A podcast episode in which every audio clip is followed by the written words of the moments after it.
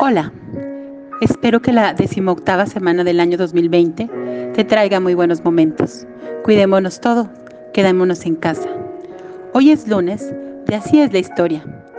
Esta semana recordamos que un 27 de abril, pero de 1919, aparece el primer número del diario El Heraldo de México.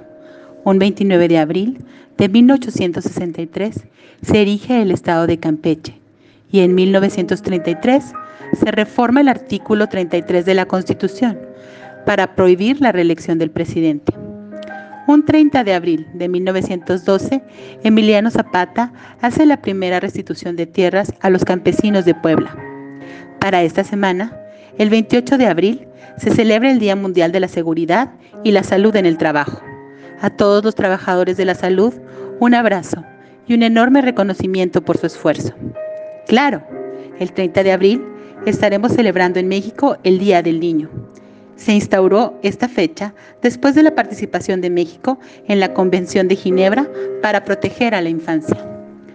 Por ser esta semana nacimiento del estado de Campeche, compartimos el poema Papalote de la poetisa Briseida Cuevas, campechana. El recuerdo es un papalote poco a poco le sueltas. Disfruta su vuelo. En lo más alto se rompe el hilo de la memoria y te sientas a presenciar cómo lo posee la distancia. Deseo que esta semana se generen para ti muchos hermosos recuerdos. Feliz lunes. Abrazos.